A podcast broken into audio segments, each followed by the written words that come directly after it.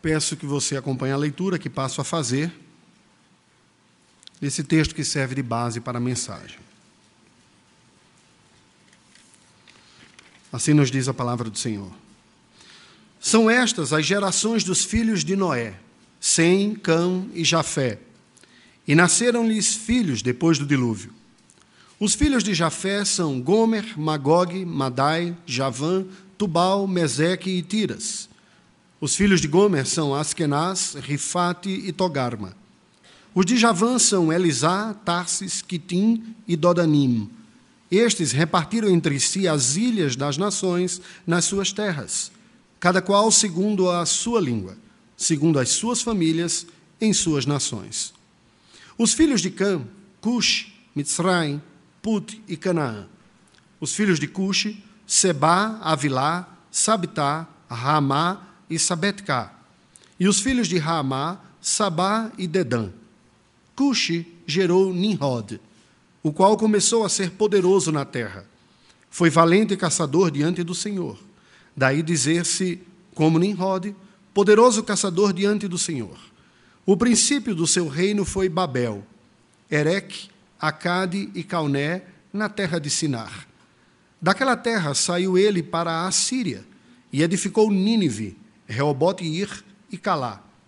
E entre Nínive e Calá, a grande cidade de Rezem. Mitzraim gerou a Ludim, a Anamim, a Leabim, a Naftuim, a Patrusim, a Casluim, donde saíram os filisteus, e a Caftorim. Canaã gerou a Sidom, seu primogênito, e a Et, e aos Jebuseus, aos Amorreus, aos Girgazeus, aos Eveus, aos Arqueus, aos Sineus, aos Arvadeus, aos Emareus e aos Amateus. E depois se espalharam as famílias dos cananeus. E o limite dos cananeus foi desde Sidom, indo para Gerar até Gaza, indo para Sodoma, Gomorra, Admá e Zeboim até Laza. São estes os filhos de Cam, segundo as suas famílias, segundo as suas línguas, em suas terras, em suas nações. Assim, que foi pai de todos os filhos de Eber e irmão mais velho de Jafé. Também lhe nasceram filhos.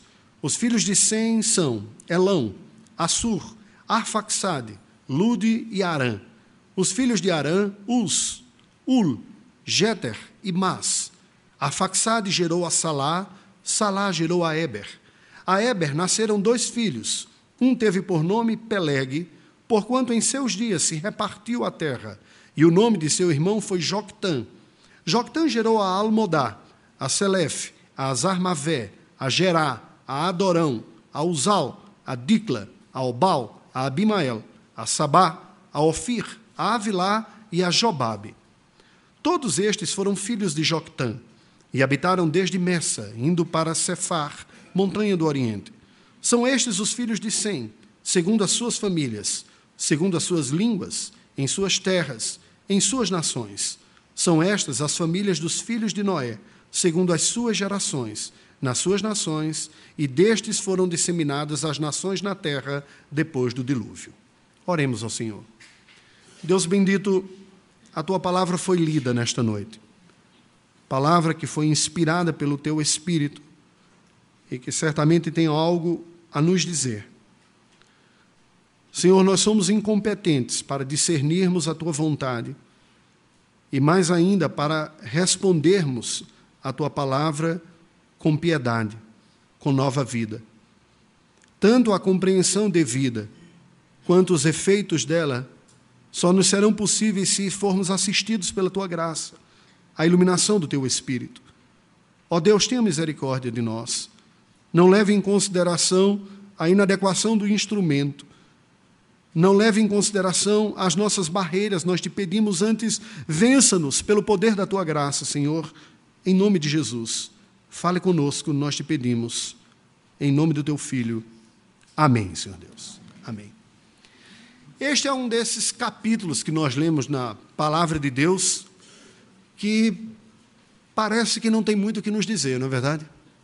Quando nós lemos aquelas genealogias, os primeiros livros da Bíblia costumam ter muitas delas, e dependendo das linhas de interpretação, nós vamos perceber que estas genealogias elas têm o propósito de fazerem marcações importantes na história da redenção.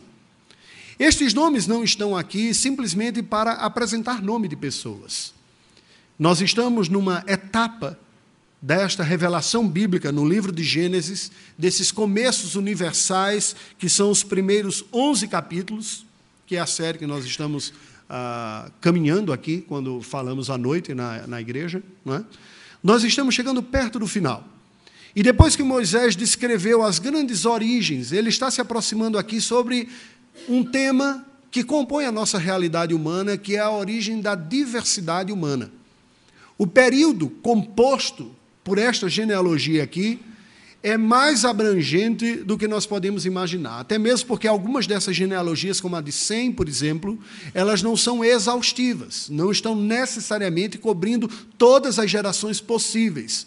Há um número fechado de gerações, número 10, que no imaginário bíblico compõe uma totalidade. Então está falando de toda uma descendência, sem cobrir necessariamente o período cronológico de cada uma dessas gerações.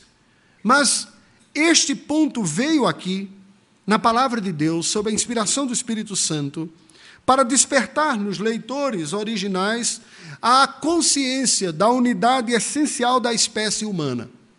É verdade que na mitologia egípcia, de onde os hebreus haviam saído, haviam afirmações distintas sobre a origem da humanidade e até mesmo distinções de qualidades essenciais entre aqueles que estavam entre a nobreza sacerdotal egípcia, entre os escravos egípcios e os outros cidadãos egípcios. Não é incomum nós encontrarmos nas diversas narrativas de humanidade explicações falando de origens diferenciadas dos povos.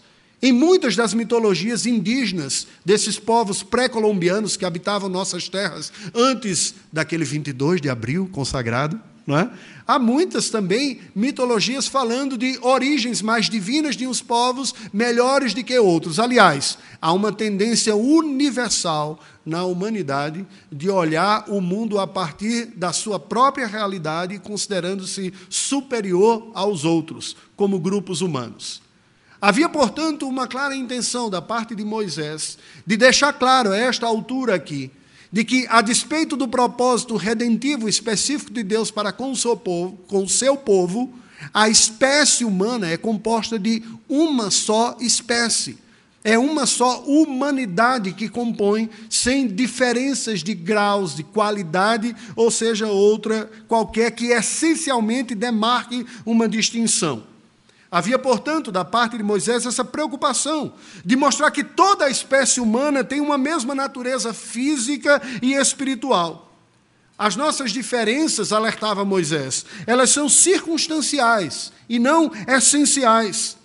Tivemos o mesmo ancestral comum, não apenas no jardim, mas a partir do recomeço no dilúvio, tivemos a mesma família comum que deu origem a toda a diversidade humana, a família de Noé que pela providência divina e os caminhos que a história de cada um desses grupos foi tomando, a humanidade foi se diversificando por uma espécie de adaptação e seleção, e nesse sentido, há validade nestas coisas, sim, não mudando fenótipo, genótipo, eu não vou arriscar o termo próprio aqui porque não sou da biologia, mas fazendo as devidas adaptações, dada a grande diversidade que o planeta nos legou, especialmente depois do dilúvio. As acomodações, ajustes e adaptações que nós vamos experimentando na diversidade deste planeta azul.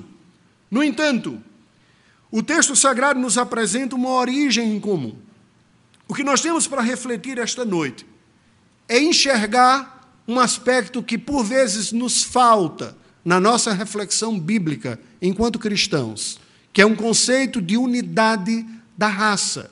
Mas não apenas um conceito intelectual acerca disso, mas percebendo que nós estamos muito mais presentes e dentro desta realidade una que é a humanidade como um todo do que ausentes. Muitas vezes a nossa demarcação e a nossa energia é muito mais fortemente carregada na demarcação da diferença do que na demarcação da igualdade. Uma boa parte dos litígios, dos conflitos, não apenas religiosos, mas sociais e econômicos, está pela sobrevalorização daquilo que nos separa, esquecendo que nós temos uma unidade muito maior que nos une em essência do que nos separa pelos acidentes da nossa vida. E é sobre isso que esse texto está apontando. Aquela nação que fora tirada da escravidão do Egito está indo para uma terra que era habitada por um povo este povo que está indo para compor uma nova nação, aquele povo que habitava aquela terra de origem, e o outro que for aquele que o habitante anterior do Egito, todos estes tiveram uma raiz comum. Acompanhemos como o texto sagrado vai descrever essa diversidade da humanidade a partir dos três filhos de Noé, portanto, dos sobreviventes da arca após o dilúvio. Isso nos é apresentado em três blocos. Os blocos que vão do versículo 2 ao versículo número 5, falando da descendência de Jafé, os versículos, o bloco dos versículos de 6 a 20, falando da descendência de Cam, e o bloco dos versículos de 21 a 31, falando da descendência de Sem. O que, é que nós podemos destacar dessas descendências? Acompanhe.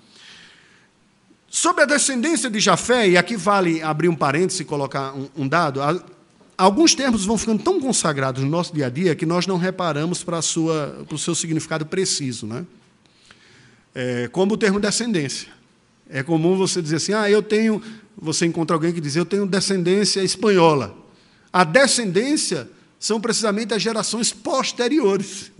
Então, quando você, se você está se referindo à sua à origem familiar, é a ascendência, né? Eu tenho uma ascendência espanhola e a descendência são os filhos, os netos, os bisnetos. Essa seria a descendência que, que você teria.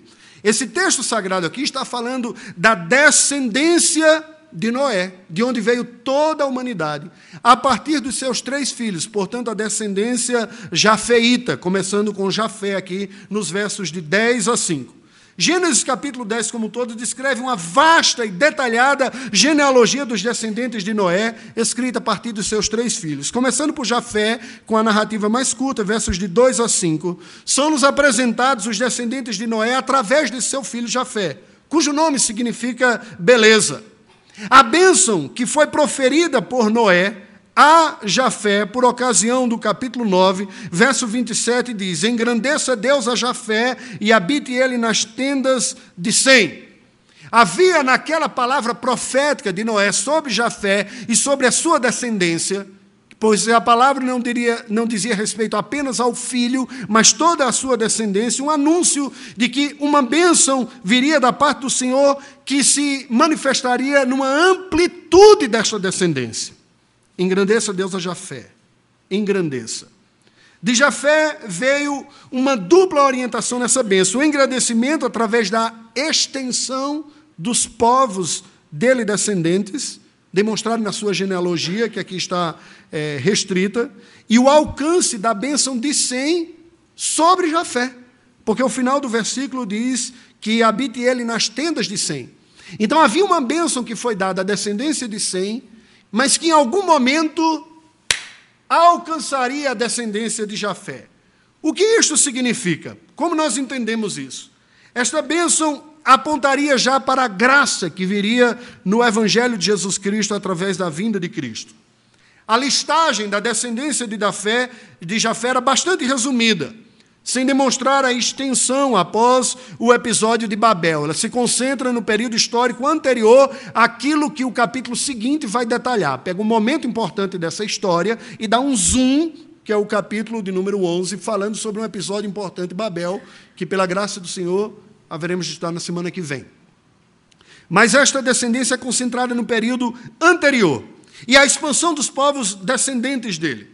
O que está nos sendo dito aqui é que, apesar de ter suprimido uma parte mais final, pós aquele período de Babel, de Babel e nós podemos até entender que, porque não houve muitos personagens destacados nesta segunda parte da genealogia, ele está apenas mapeando uma parte inicial o texto bíblico nos mostra, com, de maneira indicada, de forma suficiente, os nomes destes que foram descendentes de Jafé e que ampliaram-se como povos que vieram ocupar a maior vastidão do mundo aqui demonstrado nesta época aqui. Dos jafeitas vieram povos que ocuparam o elevado planalto do sul, estendido do ocidente do Mar Cáspio, passando pela região montanhosa por cima do Mar Negro, portanto, dando origem a povos europeus e asiáticos na parte central, estendendo-se pelas ilhas e costas do Mediterrâneo Oriental e até o extremo ocidente, tendo se estabelecido na região correspondente atual ao noroeste do Irã à Turquia e se estendendo pelas ilhas gregas e de Chipre. Então nós vemos aqui que o que o texto sagrado está dizendo que esses povos que vieram depois a ocupar e desenvolver uma parte da Euroásia têm a sua origem em Jafé. Multiplicaram-se, cresceram, desenvolveram-se e deram origem a inúmeros povos que se misturaram e continuaram crescendo. Nos versículos de 6 a 20, nós vemos agora o texto sagrado nos apresentando a descendência de Cã, os Camitas, o outro filho de Noé. Aqui nos é apresentado esta descendência, cujo nome é incerto, não se sabe ao certo o significado da palavra Cã. Pode ser pele escura ou pele quente numa associação possivelmente aos seus descendentes depois, em que em grande parte compõem os povos do sul da Arábia, da Etiópia, de Canaã e do Egito, em hebraico Mitzrayim. Inclusive, textualmente é citado um deles com esse nome aqui, é o nome hebraico para Egito. Então, este Cã deu origem a um outro grupo de pessoas, que incluía os povos habitantes da Península Arábica e do continente africano. Aqui é nos dito. Nos versículos de 8 a 12, há um destaque para Nimrod, como alguém que se tornou poderoso, fundador de um primitivo reino da Babilônia, radicado na antiga cidade de Babel, e cujos domínios e influências se estenderam até os limites da futura Assíria, onde ele veio a fundar Nínive, a capital do futuro império assírio. A sua arrogância era uma demonstração dessa semente de um espírito dominante na humanidade que perde de vista a piedade e o servir a Deus e começa a olhar e construir a sua vida baseado só na sua força, na sua potência, na sua capacidade, no que ele pode produzir. O texto é um texto, a descrição de Nimrod é aparentemente neutra. Nós, há uma divergência nos comentaristas do que significa poderoso diante do Senhor. Mas aquilo que foi sucedido por ele nos mostra o nascimento de uma civilização que concentra poder, que cresce em autoridade, que manifesta obras sem iguais e que isto sobe ao coração dessa população que passa a explorar, dominar e maltratar outros povos menores. Isso numa reverberação de uma atitude de espírito de superioridade, arrogância, ao contemplar as suas potencialidades sendo demonstradas na construção, na confecção de sociedades, de detalhes, inclusive de é, elementos religiosos como um todo. O que a Bíblia nos diz, e entendo eu, que é a melhor interpretação para essa expressão diante do Senhor, é que esta civilização, conquanto egoísta, idólatra, ególatra, não piedosa, que descendeu de Noé através de Cã, foi usada pela providência divina. Não foi um acidente, não estava fora do controle de Deus, mas o próprio Deus que tudo dirige e governa usou a impiedade, o orgulho e a prepotência desse povo para depois, oportunamente, disciplinar o seu povo da aliança. Ora, Isaías fala isso na sua profecia, no capítulo 10. Como a Assíria não entende que é um instrumento de disciplina nas mãos do Senhor, ela acha que está desarraigando, desapropriando e fazendo tudo de acordo com o seu coração, e o está, mas ao fazê-lo, está cumprindo o propósito de Deus de usar esta malignidade para a disciplina do seu próprio povo. Do versículo 15 adiante, é nos detalhada da descendência de Cã o ramo específico de Canaã, que do episódio do capítulo 9 anterior estiveram envolvidos, pai e filho, naquela situação vergonhosa sobre Noé, que trouxe um, um vexame. Mas especificamente sobre Canaã, é dado um juízo profético. A palavra de Deus, quando vai se dirigir, diz: Maldito seja Canaã, seja servo dos servos a seus irmãos. Um dado histórico. Canaã deu origem pessoalmente ele foi um precursor dos habitantes da futura terra de Canaã. Não é à toa que a terra também teve este nome, porque da descendência de Canaã vieram os povos cananitas, que habitaram a terra de Canaã, que depois o povo hebreu toma posse como promessa da parte do Senhor. A maldição proferida por, por Noé e profetizada foi tão somente o cumprimento do juízo de Deus, historicamente realizado, a um povo que se opôs e endureceu dentro do seu próprio coração a mensagem da aliança. Nesta medida, isso não veio sobre os outros, mas veio sobre os cananitas. Houve uma justificativa vergonhosa, historicamente falando, ao longo da história do, do Ocidente, de se justificar a escravidão como baseado nesta maldição aqui que Deus proferiu a Canaã. No entanto, há um equívoco, porque de Canaã não proveio propriamente os povos que vieram a compor a África, há um duplo equívoco aqui, como também a escravidão não foi um privilégio, entre aspas aqui, que é um antiprivilégio, né, experimentado pelos povos africanos. A história humana mostra que a escravidão foi um recurso recorrente entre conflitos interétnicos, árabes entre si, europeus entre si, asiáticos entre si, africanos entre si. A que nos restou é aquilo que nos tocou. E a que nos tocou foi a dos portugueses com os africanos. Mas a regra é que isso foi pulverizado. Portanto, é um equívoco, foi uma justificativa pecaminosa de pessoas querendo dar uma validação bíblica da exploração do próximo e usando a própria palavra de Deus. Infelizmente, infelizmente isso aconteceu ao longo da história da cristandade. Ora, em virtude daquela palavra de juízo que Noé proferira ao seu filho Cã, e incluía Canaã, o seu neto, nós vemos aqui Canaã como precursor daquela futura terra de Canaã, cuja maldição se concretizou, porque aqueles povos de lá se opuseram à semente santa, à mensagem daqueles que vinham trazendo a mensagem da revelação. Quando nós lemos o final do Pentateuco e o livro de Josué e Juízes, nós percebemos como os povos originais, habitantes da terra prometida, resistiram e por isso mesmo sucumbiram e alguns deixaram de existir, cumprindo esta profecia aqui. Versículos de 21 a 31, nós temos a descendência de Sem. Moisés narra a descendência de Noé através do seu filho Sem, o precursor histórico dos povos, por assim chamados semitas Conquanto o termo semita, ou semitismo, ou antissemitismo, esteja contemporaneamente associado especificamente ao povo judeu, tecnicamente, historicamente e etnicamente é mais amplo. Se estende a todos os povos que ocupam aquilo que em inglês é chamado de Oriente Próximo, em português costumamos chamar de Oriente Médio. Os povos que ocupam aquela península eh, oriental da Arábia desde a região do Levante, onde está o ISIS atuando aí, tentando sobreviver, até a região mais distante, que vai para o, Golfo do Pérsico, que tive a oportunidade de conhecer.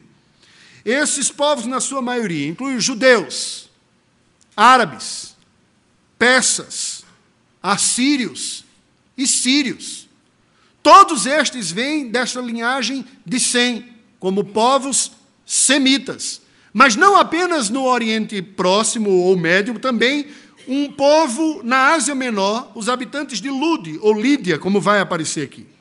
Sobre esta descendência foi proferida uma mensagem profética de Noé da preservação da semente santa. Nos é dito de Sem uma bênção, nos é proclamada aqui no capítulo 9. E esta bênção haveria de se estender ainda mais. 9, 26 nos diz: E juntou: Bendito seja o Senhor, Deus de Sem. Noé já anunciara que seria através da descendência de Sem que a semente santa do evangelho oral, até então, a revelação oral, permaneceria preservada. Veja que nós temos três reações distintas. Uma ordem de um povo, de vários povos que se oporiam e se distanciariam geração após geração daquela primeira família noaica que sobreviveu da arca. Geração após geração, os camitas iriam se distanciando disso iam perdendo de vista Deus, Sua glória, Sua majestade, iam contemplando cada vez mais Sua beleza, Sua capacidade de produzir, de interagir, de comercializar, de explorar, de construir coisas com Suas mãos. Um outro se expandiria, se estenderia para uma região mais ao norte, e num dado momento da história seria alcançado pela bênção de Sem, porque não lhe foi dada num primeiro momento mas lhe teria sido dada em um segundo momento. E de Sem viria a bênção do Senhor. Deus poria a sua mão naquela linhagem, e daquela linhagem preservaria o conhecimento do próprio Deus e redentor, que viria através deles, a semente santa, que viria a ser uma nação que produziria o redentor e o salvador, Jesus Cristo. A mensagem que nós vemos desta parte aqui é a seguinte: dos descendentes de Jafé surgiram importantes povos e impérios pagãos, como os medos, Madai, aqui descrito, e os gregos, descritos aqui como Java. Quando o evangelho se expandiu pelo mundo conhecido nos dias do Império Romano, muitos dos descendentes de Jafé foram incluídos na bênção pactual pela fé em Jesus Cristo, cumprindo a profecia noaica do capítulo 9. A bênção de Sem alcançaria a descendência de Jafé. O continente europeu foi o primeiro continente cristianizado no mundo. Hoje é pós-cristão. Mas foi. A bênção de Sem alcança Jafé. Esta verdade de que esta bênção que Sem carregava consigo é um potencial, tem um potencial muito maior de alcançar outros, foi descrito historicamente. O desdobramento histórico da contribuição de Nimrod é destacado nos dois impérios dele decorrentes: o império da Síria e o império da Babilônia, ambos presentes no tempo bíblico.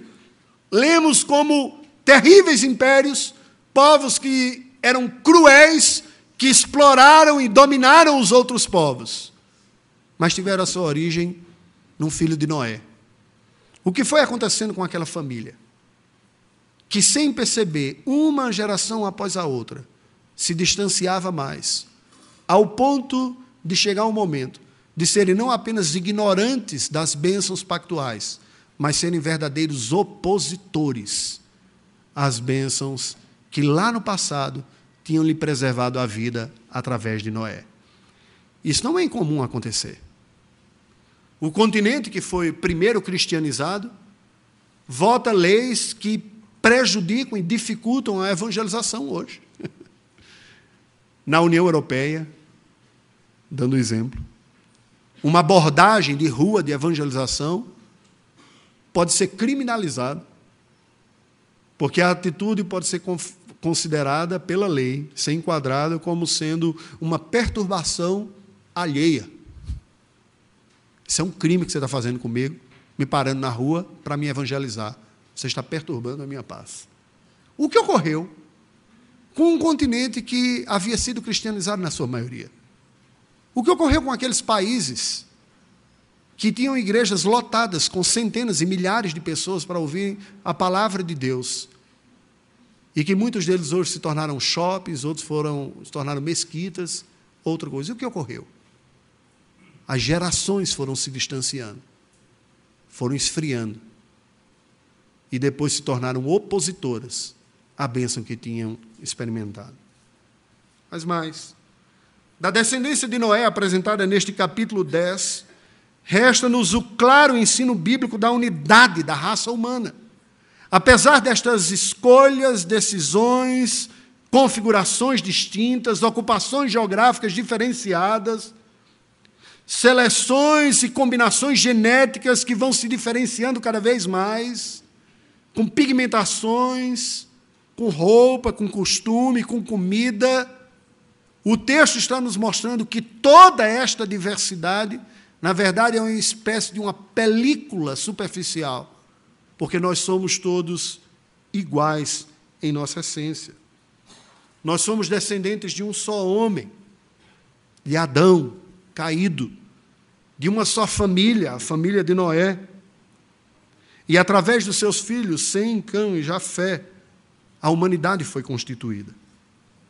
Particularmente a partir de Sem, descende aquela preservada semente santa da mulher lá do jardim a fé e a linhagem que traria o Salvador, os hebreus.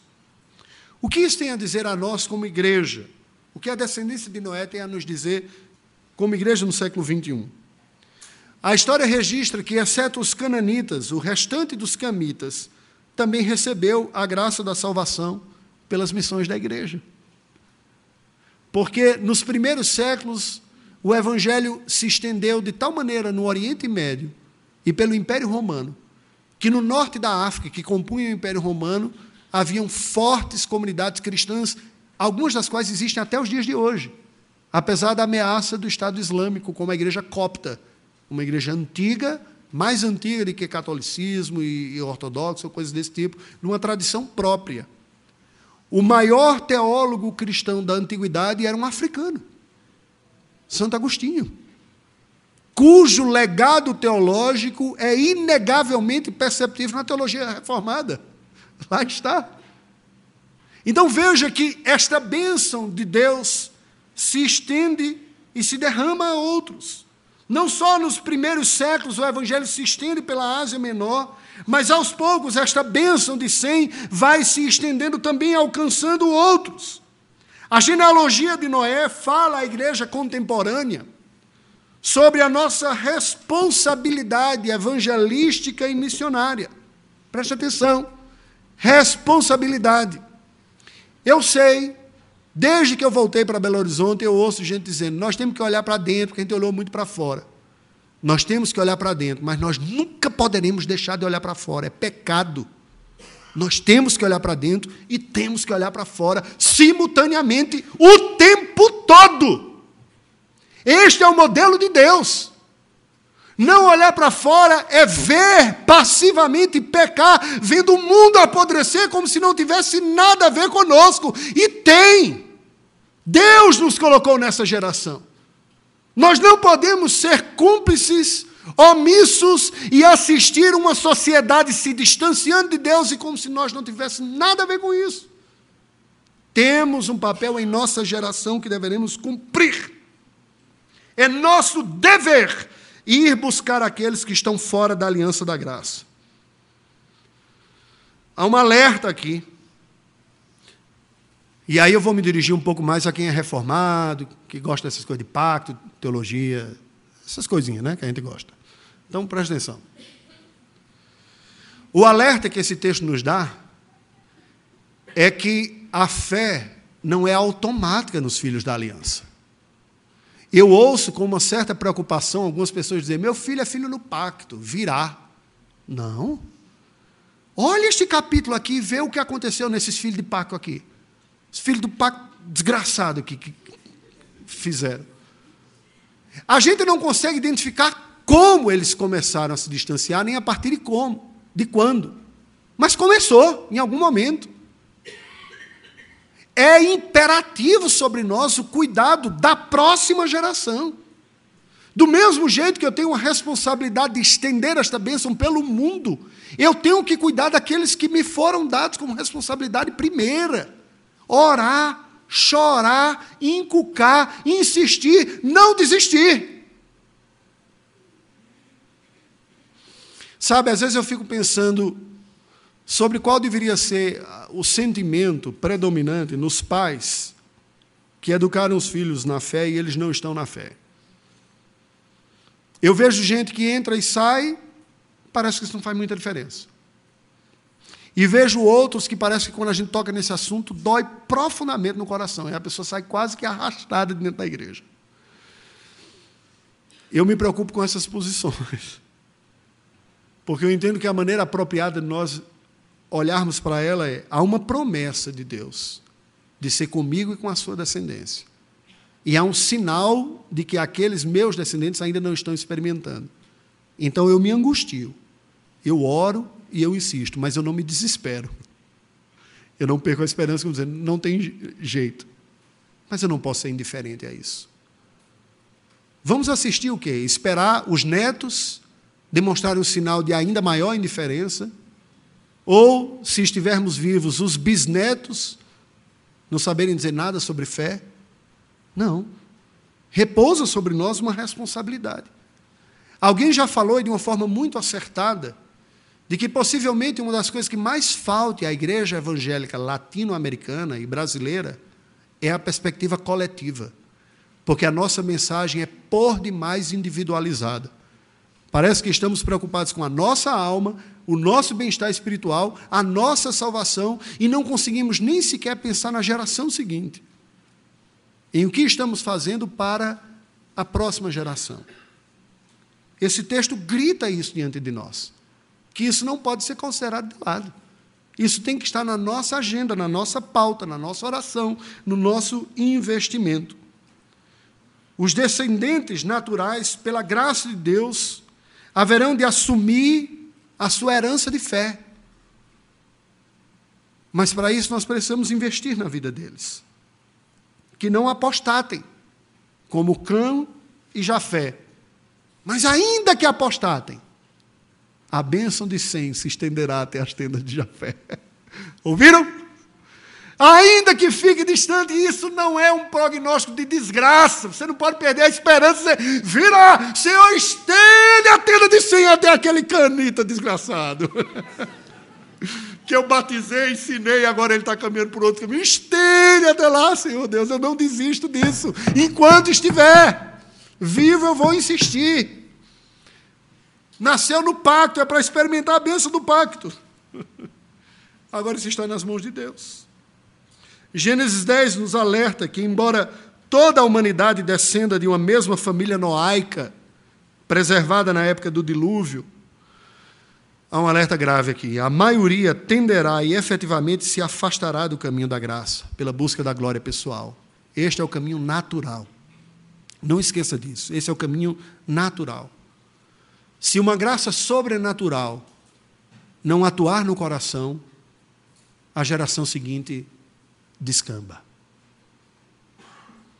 Isso deveria mudar completamente o uso nosso pela, das nossas orações. De realmente pedir a intervenção de Deus, que o Senhor nos visite. Que o Senhor venha produzindo um novo nascimento, como ouvimos pela manhã, tão bem falado aqui. Produzindo novo nascimento. Não apenas conhecimento, mas um conhecimento que leve ao novo nascimento. Essa tendência é real. Ela está dentro de todos nós. Sermos seduzidos por outros fatores da vida e deixarmos de lado o elemento essencial. Isso requer um discipulado pessoal e familiar. Sabe, esse texto nos apresenta Cristo de uma maneira muito singela. O Senhor Jesus está em Gênesis 10, sendo demonstrado para nós como o executor da bênção da semente santa semita, os judeus, a todos os povos. O que tornou possível a bênção de Sem alcançar os camitas e os jafitas foi o Senhor Jesus. o Senhor Jesus é o elemento da eficiência da redenção, que aqui está nos apresentado de forma camuflada porque quem escreveu aqui não sabia como isso se processaria. Hoje, com o olhar da história, nós olhamos para trás e percebemos como esses povos que estavam alienados desta bênção vieram à bênção, vieram pelo Evangelho. A verdadeira bênção do pacto É Jesus, é caminhar com Ele, é conhecê-lo, é ter sido salvo por Ele, redimido por Ele. E esta bênção está franqueada no anúncio a todos e será executada pela soberana vontade de Deus. Qual é a mensagem atual deste capítulo 10? A diversidade humana, étnica e natural, e cultural, melhor dizendo, camufla a unidade da espécie. Não há entre nós, na espécie humana, Homo sapiens, superiores e inferiores. Nós apenas nos diferenciamos com o tempo, com o espaço, com as seleções e os cruzamentos genéticos que foram nos selecionando com alguns traços mais de um jeito ou de outro. As distintas manifestações humanas indicam apenas diferenças providenciais. Contudo, a nossa diversidade revela a mesma potencialidade manifesta distintamente. Somos uma só espécie, caída em pecado, tendente à autonomia, carente do único e mesmo evangelho redentor, entregue pelos semitas para a redenção e a plenitude de toda a humanidade. Vocês têm me visto vez por outra denunciar alguns pecados nossos como raça, como, a melhor, como nação brasileira. Uma vez ou outra, nem tanto. Mas hoje eu gostaria de fazer o contraponto. Meu Brasil brasileiro. Uma das coisas que eu mais senti falta do Brasil quando estive fora Desde a avaliação de Gilberto Freire até o mineiro Daci Ribeiro, quando avaliava o povo brasileiro, diz: Nós somos a nova Roma. A mistura de povos aqui é sem igual no mundo. E é. Tolos e preconceituosos são aqueles que entre nós fazem diferenciação étnica, social, econômica. Nós somos um povo de pele miscigenada traço de todo mundo está em nós, por isso que o nosso passaporte é o mais cobiçado no mercado negro, porque passaporte brasileiro cabe à cara de qualquer um. Negro, amarelo, vermelho, asiático, africano, qualquer um se passa, porque pela providência divina Deus nos misturou e nos fez assim. Na minha família eu tenho desde louro de olhos azuis até negro de cabelo enrolado, tudo. Essa miscelânea fantástica.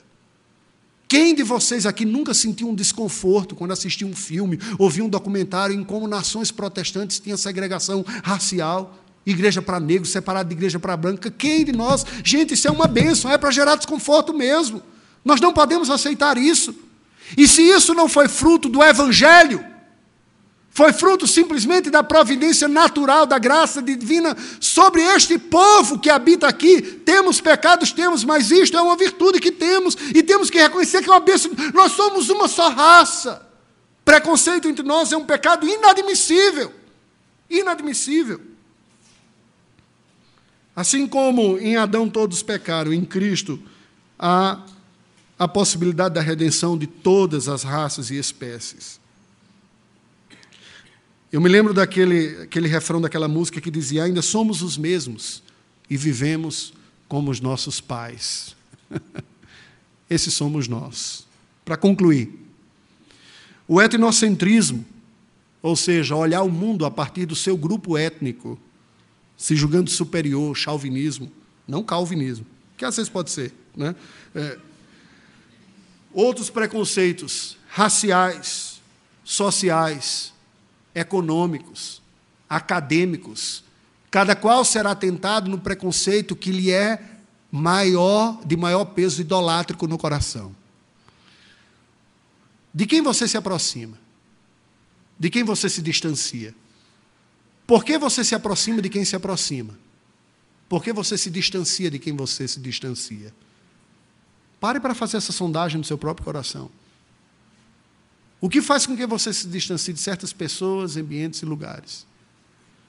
Se pela graça do Senhor você for levado a refletir e dizer é preconceito, eu me julgo superior, eu acho que é melhor, eu não tenho paciência, Deus está nos chamando ao arrependimento, porque nós somos da mesma matéria, nós somos o mesmo povo, nós somos a mesma espécie, nós temos as mesmas necessidades. E quem é salvo, é salvo pelo mesmo Salvador. Senta na mesma mesa, come do mesmo pão, bebe do mesmo vinho, vai para o mesmo céu, chama Deus de meu mesmo Pai. Isso é o Evangelho.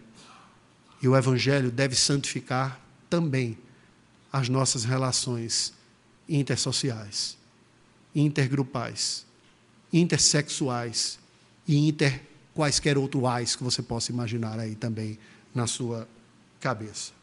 Vamos orar ao Senhor, curva a sua cabeça. Deus bendito, nós queremos te render graças pelo teu evangelho, que é a cura para a nossa alma.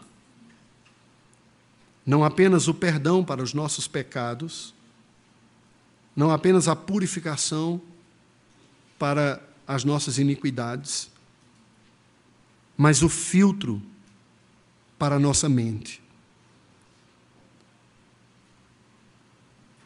Pedimos que, no nome de Jesus, tu nos restaure diante de nós a percepção bíblica de quem somos.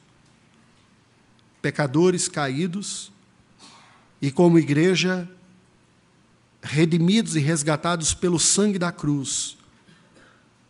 Que seja esta, Senhor Deus, a nossa identidade essencial real, mais rica, profunda, com a qual nos identificamos e que nos define, que nos qualifica. Ó Deus, confrontados pelo teu evangelho, nos ajude a enxergar